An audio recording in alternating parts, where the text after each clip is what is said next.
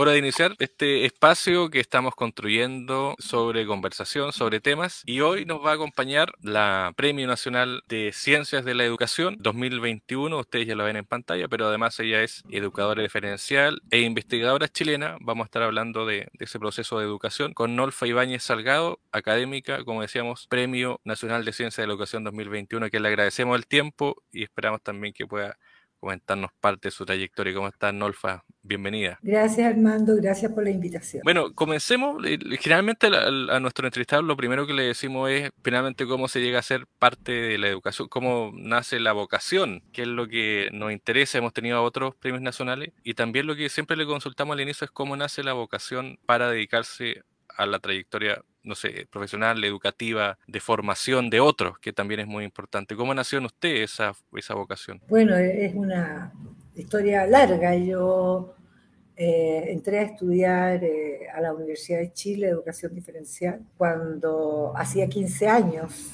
que había terminado mi educación media entonces humanidades. Así de antigua soy. Eh, y fue a partir de un emprendimiento, eran tiempos difíciles, estamos hablando de los años 70. ¿Estaba en dictadura eso? En dictadura, así es. Entonces em, nos quedamos sin trabajo, mi esposo y yo, y teníamos una casa en Las Condes y yo decidí, y decidimos hacer un emprendimiento. La verdad es que partió con ese propósito.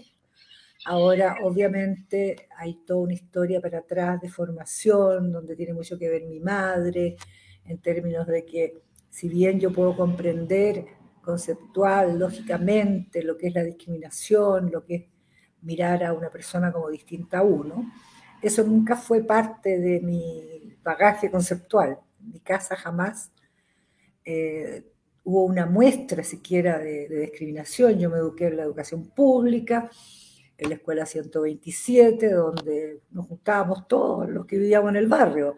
Algunos teníamos casas grandes, como la mía, pero otras compañeras vivían en una población callampa, a pocas cuadras de mi casa. Eh, y así, digamos, era absolutamente lógico y normal que nos encontráramos al alero de la escuela. Cuestión que se perdió, como todos sabemos, en la dictadura y que ahora yo espero se pueda iniciar eh, su recuperación.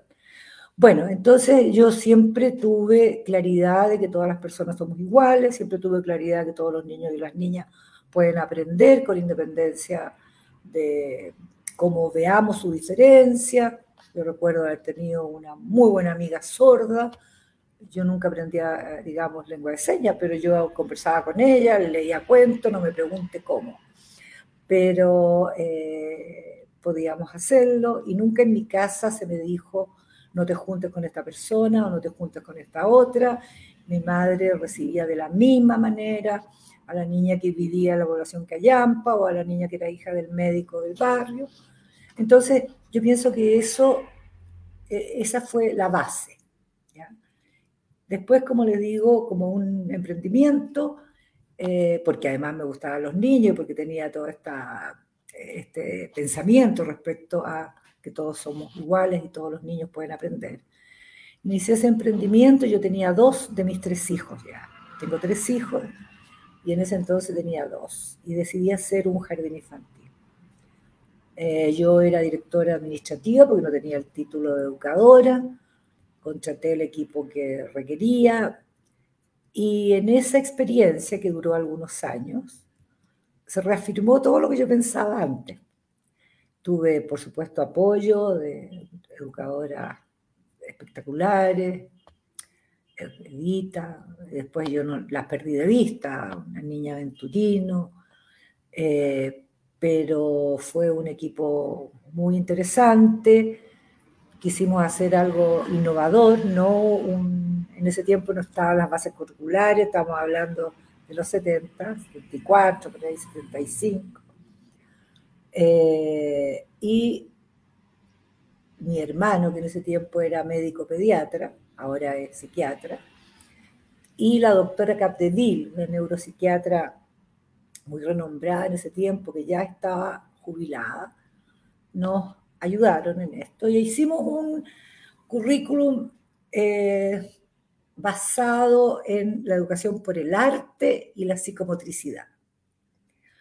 Conseguimos las investigaciones que habían en Francia, que solamente estaban dirigidas a niños con problemas eh, intelectuales fundamentalmente, y los adaptamos a lo que era el desarrollo normal de, de los niños y toda la línea del arte de Lowenfeld, y bueno, y eso tuvo mucho éxito. Ese era un jardín privado en Las Condes con pocos cupos, porque era una casa relativamente pequeña.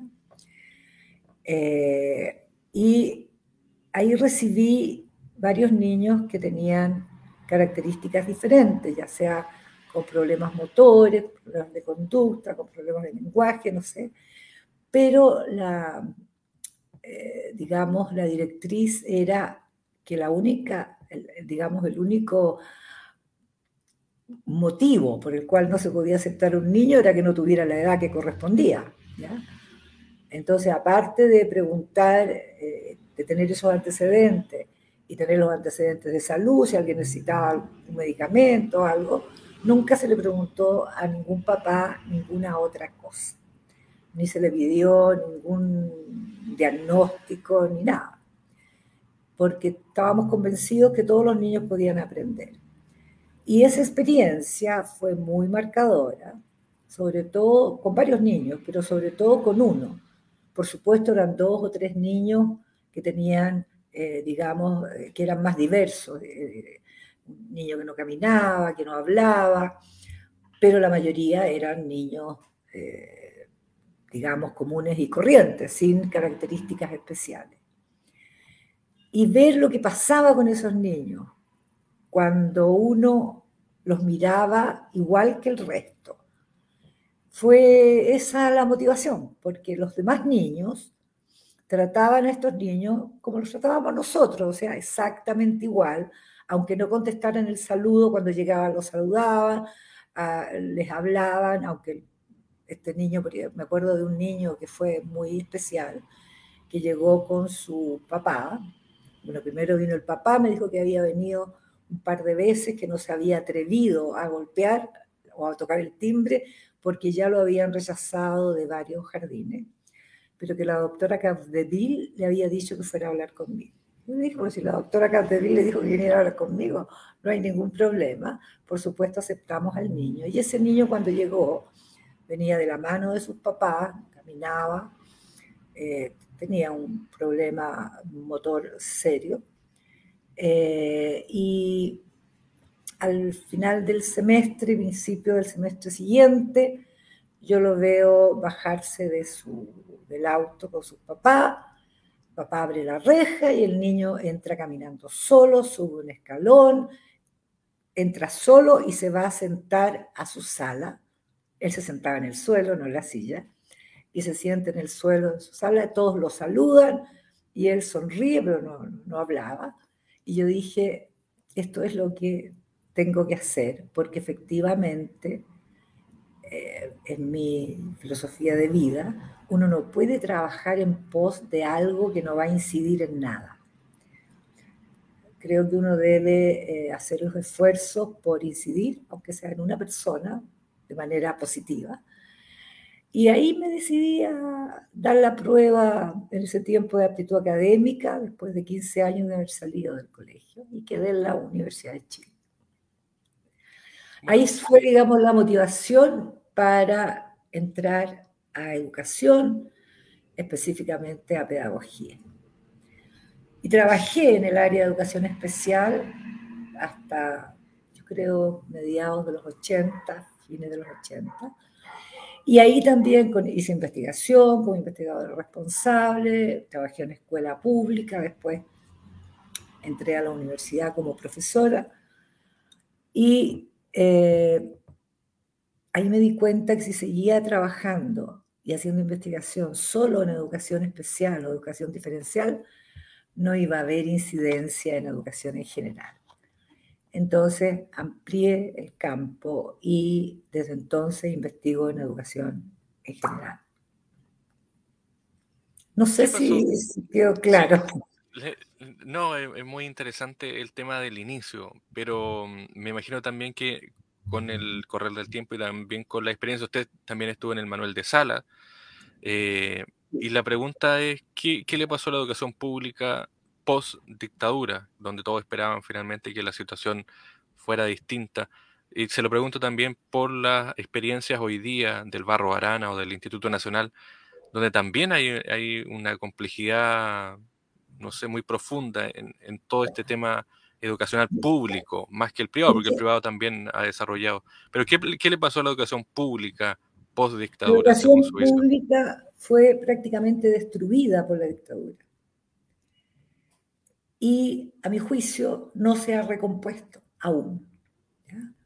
Pienso que ahora tenemos una oportunidad, si es que se pueden implementar todos los cambios que se están proponiendo a partir de la ley de nueva educación pública, de lo que hizo la presidenta Bachelet, de lo que se espera ahora como cambio de paradigma, pero es difícil, porque ha pasado mucho tiempo y parece ser absolutamente eh, normal y lógico que nuestra educación tenga un currículum sobredimensionado, yo, yo he dicho monstruoso, parece normal que todos los estudiantes desde que ingresan a, primero básico estén estresados porque tienen que sacarse buenas notas, porque lo que cuentan son los productos, que los profesores estén estresados porque además de su labor pedagógica, que tienen que hacer labores de tipo administrativo para cumplir con todos los requerimientos de un sistema que enfatiza en demasía el control y la rendición de cuentas.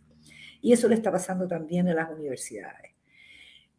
Ese es el gran problema que tenemos. Tenemos una educación anacrónica que no tiene que ver con la sociedad moderna, que no prepara a las personas para ser ciudadanos responsables, democráticos, colaboradores, sino que los estresa, digamos, con las exigencias y donde prima la competencia.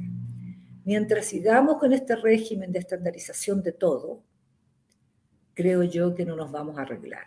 Fíjese usted que el director de la OCDE, Andreas Schleiser, dijo muy sutilmente, comilla, el sistema educativo en Chile no anda bien, ni siquiera para la élite para la cual fue diseñado. Y eso lo sabemos todos y todas más aún quienes investigamos en educación. No sobre educación, sino en educación. Entonces tenemos los CIMSE, tenemos las, notas que tienen que tener, no sé cuántas notas para poder terminar un semestre en circunstancias que ni, ni reglamentaria ni legalmente es necesario. Podrían poner una nota al semestre.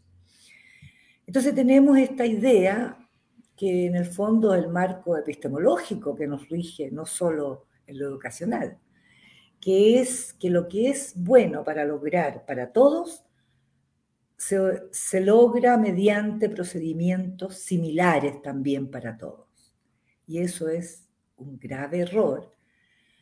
Ignora la diversidad de todo grupo humano, ignora que no todos logramos los mismos propósitos con los mismos medios y que no tendría por qué ser así. Esta idea homogeneizadora que tiene la educación es lo que ha estallado ahora, post pandemia, pero no es solo la pandemia, es nuestra educación. En la escuela, en términos generales, los niños no tienen una convivencia colaborativa, una convivencia solidaria, una convivencia democrática, una convivencia donde puedan ellos eh, ser validados por lo que son, por lo que traen, por su experiencia, por sus saberes. No, tienen que saber esto de esta manera y hacer esta tarea de este modo. Yo no sé qué sociedad vamos a tener en el futuro si no cambia esto, porque la educación es mucho más que un servicio.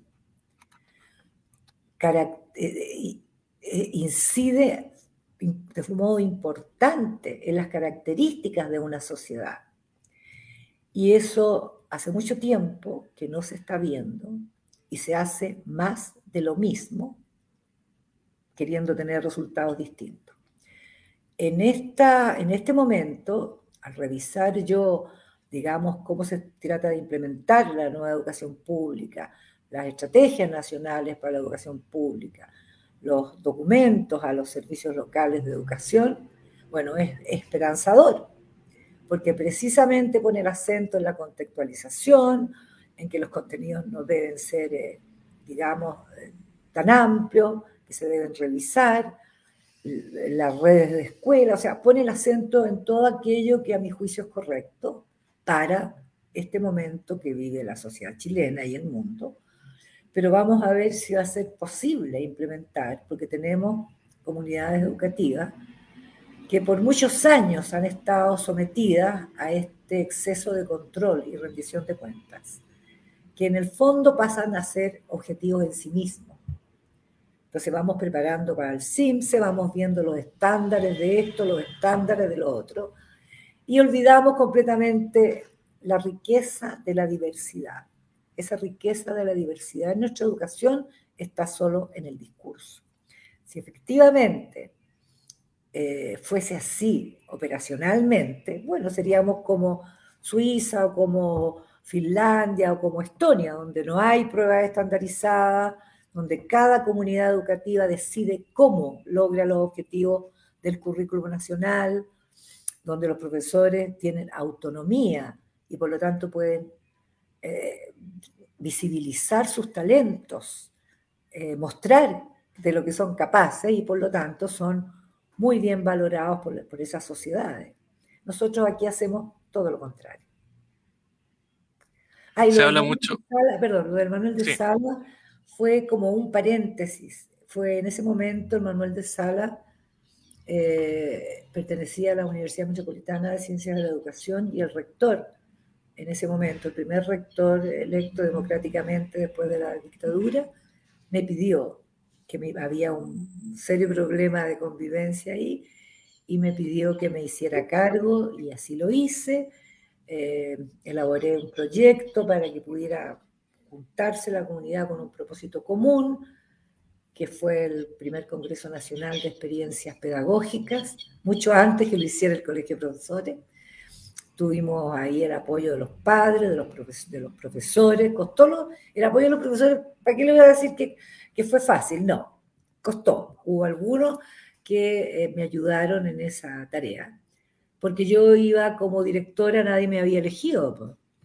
Era, bueno, hacía mucho tiempo que no elegían a nadie, pero de todas maneras eh, había que hacer algo que aglutinara a los profesores del manual de sala que iban a permanecer, porque yo iba solamente a, como a sacar adelante ese momento complejo.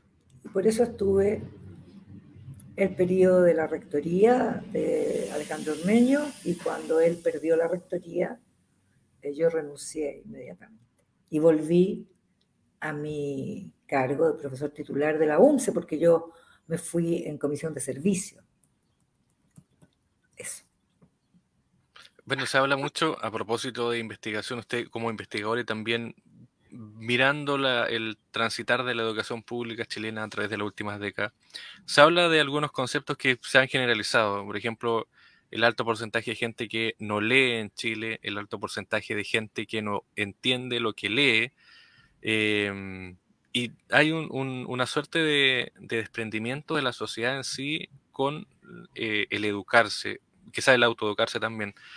Pero ¿cómo se sale de esa realidad que hoy día nos golpea en una sociedad donde, por ejemplo, tuvimos hace poco, en septiembre, un plebiscito donde la gran mayoría de la gente, de acuerdo a, lo que se ha dicho, no leyó el texto y finalmente se quedó solamente con lo que se decía que se explicaba en el texto. ¿Cómo se sale de, esas, de ese tipo de educación, usted como investigadora, para finalmente transformar en algo que finalmente aporte a una sociedad que necesita gente eh, que se eduque, profesionales para que sirvan justamente en la economía, en, la sociedad en general. Yo pienso que eh, si el proyecto nuevo de, nueva educación pública eh, tiene, digamos, éxito, y eso depende solo de las y los profesores, el visibilizar los talentos de las y los docentes, lo que son, lo que pueden hacer, son profesionales, no necesitan que les digan cómo hacer las cosas. Si se les da espacios de autonomía a las comunidades educativas, yo creo que eso puede cambiar. ¿Cómo alguien va a aprender algo si no tiene gusto por ese aprendizaje? El, sentirse grato en una sala de clase implica pedir precisiones, hacer consultas, hacer preguntas, eh, leer lo que se le da para leer, etc. Pero si yo tengo como estudiante, tengo que estar preocupado, que tengo que sacarme esta nota porque tengo un contenido hoy día y tengo control la próxima semana y tengo otro, y tengo los papás que me están... Es un desastre. Entonces, nuestro sistema educativo es el responsable de que esto ocurra. Si bien hace 30 o 40 años atrás o más no habían encuestas sobre o estudios sobre cuánto leían las personas, yo recuerdo que en, la educación pública, digamos, en básica, ¿cierto? Eh, el, aprendizaje de la lectura y el cálculo inicial, no recuerdo nunca haber escuchado problemas en relación a eso. Pero tampoco tengo esos antecedentes como evidencia. Pero no me cabe duda de que si uno fue, como fui yo y la gente de mi generación, asiduos lectores, ya no había internet, no había eh, posibilidades más que de juntar platita para comprar los libros. Y aparte de la época en la que había libros en todos los kioscos, ¿ya? que fueron las editoriales Esquimantú y otra más, me parece, donde no había ninguna semana que eh, no se compraran libros. En cambio, ahora, ¿quién compra libros? A lo mejor cuando uno quiere hacerle un regalo a alguien. Pero eh, la compra de libros no es como era antes. Antes era y es lógico que sea así, porque ahora hay toda esta cosa tecnológica, virtual. Pero entonces que los niños aprendan a tomar gusto para buscar lectura, ahora que hay tantas posibilidades, tantas plataformas. Pero no se hace eso. Se insiste con los contenidos escolares y, y, voy a dar un ejemplo. En la evaluación integral de los aprendizajes que hizo el Ministerio el año pasado, a propósito de la pandemia, uno de los este, que fueron resultados pésimos, digamos, en términos de logro de los objetivos, uno de los ejemplos que se dio fue, no sé si era segundo medio, no recuerdo el, nivel, que solo el 13% de los estudiantes había contestado eh, correctamente cómo, cómo se medía, creo que era la superficie, no el área la superficie de un paralelepípedo. Entonces yo le pregunto a usted, ¿cuántas veces en su vida ha medido la superficie de un paralelepípedo? ¿Para qué utilizar eso en la vida real? Porque si tuviera la utilización en la vida concreta, en el mundo de vida de las personas, sería espectacular, pero no es así. Y como yo no me acordaba cómo se medía la superficie de un paralelepípedo, me metí a YouTube y en dos minutos supe cómo se hacía. Entonces, estamos con un currículum lleno de esas cosas en todas las áreas. En circunstancias que si efectivamente el currículum respondiera a las necesidades actuales, a las habilidades para la vida, a las competencias de convivencia, no estaríamos en el problema que estamos ahora. Entonces el problema no son los jóvenes, las jóvenes, los niños, las niñas o los adultos y adultas jóvenes. El problema es la escuela. La escuela es la que tiene que cambiar. Si no cambia la escuela, yo no sé dónde vamos a llegar. Por primera vez veo que hay una voluntad real de ese cambio. Vamos a ver qué pasa. Pero la violencia en los colegios no es una cuestión que dependa solo de la pandemia. Por supuesto que la pandemia agudiza todo, pero acuérdese usted pues, cuando estaba en el colegio o incluso en la universidad. Cuando hubo una convivencia donde uno aprendiera a respetar al otro en su legítima diferencia. ¿ya? Cuando hubo eh, trabajos largos, extendidos en distintas áreas para que uno aprendiera a colaborar y aprendiera a respetar al otro con el que está colaborando. La escuela es mayormente competencia, obtención de notas, productos, y los procesos, que son lo más importante, pasan a segundo plano. Entonces aquí el problema no son las niñas, los niños ni los jóvenes, es la escuela. Y por último, Nolfa, ¿qué rol juegan los profesores y las universidades en cuanto a la formación? Porque también se habla mucho de eso. No sé cuánto, eh, según usted, usted obviamente está inmersa dentro del sistema de investigación y preparación de otros educadores. ¿Cuál es el rol también? Estoy jubilada. Estoy jubilada. Pero en algún momento lo. Claro. Porque eh, se habla mucho de eso también, de la capacidad. No sé si se han aumentado los estándares para, por ejemplo, ingresar a pedagogía, que también es un tema que se ha discutido mucho eso. Claro, es que estamos llenos de estándares. Ahora hay nuevos estándares para la formación docente, hay estándares para todo. Yo no estoy demonizando los estándares, pero cuando eso se convierte en algo que enmarca todo, lo pedagógico se invisibiliza. Lo pedagógico tiene que, lo pedagógico no es neutro. Lo pedagógico tiene que ver con la interacción entre personas. Lo pedagógico tiene que ver con esta especificidad del ser docente, con el saber pedagógico. Más allá de las disciplinas, de sus didácticas, que por supuesto uno tiene que conocer, pero tiene que ver con la interacción con el otro que se está formando. Y en la universidad pasa y está pasando lo mismo que pasó en la escuela y en los liceos con el sistema de aseguramiento de la calidad, se está enfatizando cada vez más el control y la rendición de cuentas. Y las universidades formadoras entonces están haciendo no lo que creen que deben hacer, sino aquello que está puesto como condición para la acreditación.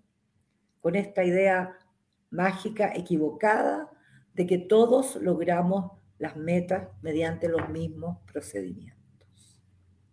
Así que la formación, por supuesto, tiene una gran responsabilidad, pero está inmersa también en este mismo marco. Y entonces se dificulta el trabajo articulado con las escuelas. Y cuando los jóvenes salen, se titulan y van a hacer sus prácticas, muchas veces se encuentran con que no pueden desplegar el saber pedagógico que empezaron a construir en la formación, porque están llenos de deberes ser en relación a cómo hacer las cosas. No tienen la autonomía para efectivamente hacer las cosas como ellos creen, para innovar, para crear. Y ese es un problema mientras estemos asfixiándonos con metas que se supone que se tienen que cumplir mediante procedimientos similares. Si le diéramos autonomía a los colegas, para que la comunidad educativa decidiera. Yo hace mucho tiempo que estoy hablando de una rebelión docente, como único modo de cambiar esto de forma más o menos rápida, de que las comunidades educativas se rebelen. ¿En qué sentido?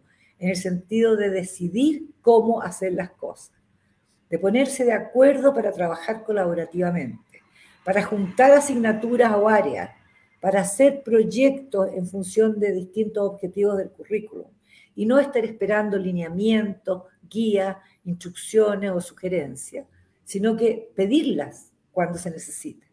Si eso pasara, nos cambiaría la vida y eso no sería en 20 años, porque esto tiene efectos rápidos. Las y los profesores son, a mi juicio, los únicos que pueden cambiar nuestra educación, pueden hacer la transformación ni las leyes, ni los reglamentos, ni los expertos, ni los premios nacionales pueden hacerlo. Solo quienes están todos los días en una comunidad educativa. ¿Y hoy en qué está Nolfa Ibáñez? Usted dijo que el 2019 ya se retiró, pero la, ¿se retiró o la retiraron? Porque hay algunos premios nacionales que dicen que le dan el premio y parece que les dan como un cheque de decir ya, bueno, no, no, no, no, yo cumplí mi, cumplí mi ciclo. Eh, tenía, no, yo no me habría retirado, obviamente, pero tenía que retirarme porque hace 10 años atrás me acogía a un plan de retiro y me quedé en la universidad, fui la única investigadora que se quedó eh, porque la ley eh, permitía, si había investigadores de excelencia que tenían que pasar por muchos filtros y con reconocimiento nacional e internacional, bueno, yo me quedé. Pero eso tenía un plazo hasta cumplir una determinada edad, así que tuve que retirarme, pero no por algo casual o externo, sino porque correspondía, aunque yo le digo sinceramente que fue muy duro porque yo no sabía. O sea, yo tenía en mi planificación un año más todavía, ¿ya? Estaba dirigiendo el doctorado, estábamos entrando en proceso de acreditación del nuevo doctorado, que, no sé, que tenía muchos años, pero nosotros lo reformulamos, vaya nueva, lo hicimos interdisciplinario, fue eh, un trabajo arduo de equipo, colaboraron muchos doctores de la universidad por primera vez, se juntaron doctores de investigadores de distintas áreas, ciencia, educación, literatura, etc. Y pudimos armar un programa de doctorado eh, nuevo, eh, actual, interdisciplinar. Eh, así que yo pensaba que me quedaba todo el año 2019 completo y no era así. Porque el, el criterio de Contraloría había cambiado desde que yo hice las consultas cuando me acogí a ese programa al momento que yo tenía que irme. Así que en sentido estricto fue absolutamente abrumador porque lo supe una semana antes de tener que irme. Fue complicado, pero después ha sido muy, muy satisfactorio porque por primera vez la Universidad Metropolitana de Ciencias de la Educación tiene un doctorado en educación acreditado. El doctorado que yo dirigí, que ayudé a, eh, y que lideré, digamos, para el cambio. Entonces tenemos eh, problemas con la autonomía, con entregar autonomía a nuestras profesoras, profesores, docentes universitarios, carreras de universidad, no querer fijarlos en un mismo molde, porque aun cuando en el discurso se puede decir que las personas pueden hacer distintas cosas, como consecuencia de esas cosas tiene que haber cuestiones instaladas que son iguales en todas partes. Y eso no puede funcionar bien. Entonces tenemos la necesidad urgente de un giro epistemológico en educación. Y espero que en este periodo se pueda lograr. Por lo menos yo veo la intención, está en los discursos, pero tiene que estar en el alma de los profesores. Si no hay esta rebelión docente, no vamos a cambiar nada, porque eh, las y los profesores tienen que empoderarse, saber que pueden hacer lo que son talentosos y que en cuanto empiecen a hacerlo, la sociedad va a subir la valoración que tienen de ellos ahora. Porque lo que ha primado en los últimos años es la desconfianza hacia los profesores. Entonces estamos, vamos a evaluarlo porque no sé quién sabe eh, cómo es ser buen profesor y puede evaluar a otro profesor, no lo sé, pero bueno, supongamos que se pudiera hacer. Entonces hay que evaluarlos para ver si están cumpliendo su labor, hay que evaluar. Eh, eso no existe, por ejemplo, en Finlandia, no hay evaluación docente, ni en Estonia, que son los países con mejores resultados, ni ellos hacen nada en, torno a pruebas, pero así todo tiene los mejores resultados. No hay evaluación docente, por supuesto no hay CINCE. Entonces, nosotros hacemos las cosas pensando que el control y la rendición de cuentas es lo que va a manejar. Y pasamos año tras año, decenio tras decenio en las mismas. Usted sabe que se dice que la definición de la locura es hacer lo mismo una y otra vez, eh, pensando que va a tener resultados distintos. Bueno, una cosa parecida es lo que ha pasado a mi juicio en educación, aunque resulte extraño, pero estamos haciendo más de lo mismo y esperando resultados diferentes. Ahora yo veo, como le digo, una intención de un cambio paradigmático y espero que se pueda lograr, porque también es súper difícil. Por lo menos que pueda partir con los servicios que ya están en la nueva educación pública. Ojalá que sea posible.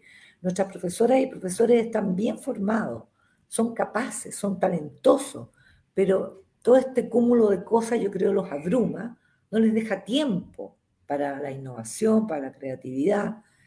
Y es necesario retomar la confianza. En eso ayudó la pandemia.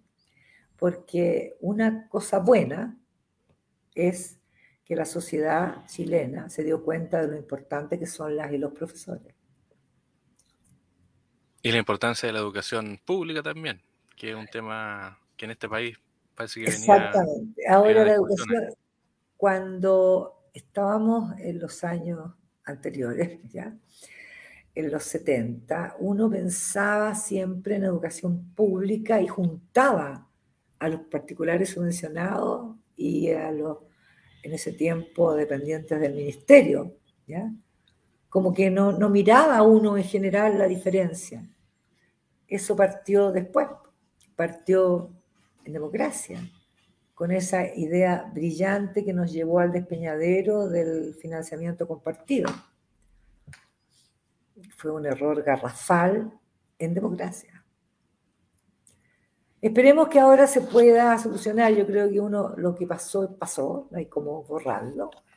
Eh, las universidades se han esforzado por tener buenos programas de formación, por acercar a los futuros profesores a las prácticas desde el inicio, por, eh, digamos, trabajar temas como la diversidad, el género, etcétera, el, cuidado del medio ambiente. Y bueno, ojalá que tengamos buenos resultados pronto. Y también con la nueva educación pública yo creo que se podría eh, avanzar rápido en la medida que se pudiera despejar tanta burocracia. Hay demasiada burocracia, las personas están, dependiendo de en qué nivel están, por decirlo simple, tienen muchos jefes a quien enviarles informes, responder. Y eso no veo que sea fácil de resolver, pero habría que buscar una manera, un, no sé, en un, en un mundo donde la tecnología avanza a pasos agigantados, ¿cómo no va a haber una sola plataforma que pudiese hacer que un director de un establecimiento no tenga que estar, digamos, respondiéndole a no sé cuántas personas, ¿ya? o un profesor o un jefe de UTP, eh, no pudiera estar todo en un solo lugar, porque tienen, por supuesto, las superintendencias, los servicios locales, los CEREMI, la agencia de calidad, la dirección, o sea, es demasiado. Es que yo creo que hay mucha burocracia y que debería pensarse en, un, innovar en alguna plataforma que pudiese hacer aliviar esa carga administrativa que tienen quienes trabajan en las comunidades educativas. Muy bien, pues Nolfo Ibáñez, Premio Nacional de Ciencia de Educación, eh, educadora de párvulo. Eh, no, sé educadora diferencial, profesora diferencial profesora de educación diferencial. Bueno, y además que eh, formó parte de la UMCE, que es la Universidad Metropolitana de Ciencia y la Educación, y que bueno, que tiene una trayectoria amplísima, que ha conversado hoy día con nosotros, así que le agradecemos. Y, no, nos dijo en qué está actualmente, Nolfa, ¿Qué, cuál es? bueno, yo actualmente, a ver, estoy muy ocupada, no sé por qué, porque estoy jubilada. Eh, de hecho, he tenido dos actividades hoy día, y esta es la tercera. Eh, estoy tratando de decir esto que pienso en la mayor cantidad de escenarios posibles, porque si puedo incidir por esta notoriedad pasajera que va a terminar, yo pensé que terminaba antes, va a terminar luego, eh, decir lo que yo pienso es lo mismo que he dicho por 30 años, ¿ya? Entonces estoy, eh, bueno, asumí la la presidencia de la Junta Directiva de la ONCE, que es un proceso que se hace, los departamentos eh, proponen a una persona que es del ámbito externo, eh, los departamentos entonces van con sus propuestas a los consejos de facultad en cada una de las facultades. Y el, cada consejo de facultad lleva su candidato al consejo académico. Y bueno, me llevaron a mí y me eligieron a mí en el consejo académico y después me eligieron presidenta de la junta directiva. Así que estoy cumpliendo ese rol. También el presidente de la República me nombró representante del Estado en la Fundación Chile. Estoy ahí también con trabajo algo demandante, pero muy interesante porque es un ámbito totalmente ajeno a lo que yo he hecho toda la vida en términos generales, pero en términos específicos, obviamente, es muy similar, porque la Fundación Chile tiene eh, la misión de articular, de, eh, digamos, levantar iniciativas interesantes, no es una empresa, eh, y tiene un área muy interesante, muy grande de educación. Así que estoy en eso. Estaba hasta hace poco en la Fundación Educación Futuro, a la que estoy renunciando después de la muerte de Rodrigo González, hace una cosa así como un mes, un mes y medio. No, él murió el mismo día del plebiscito. Él era el que, digamos, me había invitado ahí. Y estoy eh, dando conferencias, entrevistas, charlas, seminarios, muy, muy ocupada en ese sentido. Pero también eh, interesada porque creo que cuando uno ya no hay, digamos, eh, como dijera, expectativas en relación a carreras o en relación... Entonces uno puede decir lo que siempre ha pensado y siempre ha dicho de una manera mucho más libre, por decirlo así. ¿ya? Yo agradezco al presidente que me haya nombrado eh, directora de Fundación Chile, pero yo no conozco al presidente. ¿ya? Y eh, nunca he militado en ningún partido político. ¿Ya? Pero eh, no tengo claridad por qué me eligió pero soy la única persona de, estas características que hay en ese directorio. Y ha sido para mí un aprendizaje muy interesante, conocido a gente muy interesante. Eh, así es que estoy muy, con muchas actividades, eh, todas relacionadas con esto que le he hablado a usted ahora, tratando de mostrar cómo podría ser, por ejemplo, una rebelión docente en un establecimiento educativo. ¿Cuáles son la reglamentación y las leyes que posibilitan eso. Y cómo las y los profesores creen que tienen muchas más trabas que las que efectivamente tienen. Yo quiero que los niños y las niñas eh, aprendan en la escuela a convivir, en el respeto, en el reconocimiento, la visibilización de lo que el otro sabe, ¿ya? Eh, que no tiene por qué ser lo mismo, que sea lo mismo o no de lo que yo sé o de lo que a mí me gusta, ¿ya? es decir, valorando las diversidades, pero no en el discurso, pues, sino en el hacer. ¿ya? Y eso es lo que nos falta.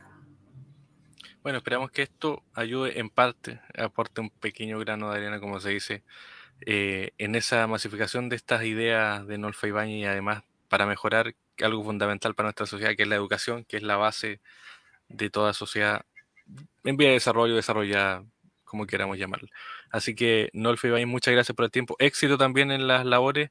Y bueno, eh, muchas gracias también por aportarnos ideas, que es lo más importante para nosotros. Bien, pues muchas gracias Armando y si los profesores y profesoras miran esto, por favor, atrévanse, sean audaces porque pueden, tienen las competencias y efectivamente se puede. Lo han hecho en varios establecimientos eh, y los resultados son rápidos, no hay que esperar 10 años. ¿ya? Bien, pues Armando, gracias por la invitación, un gusto y que esté muy bien. Gracias, Nolf.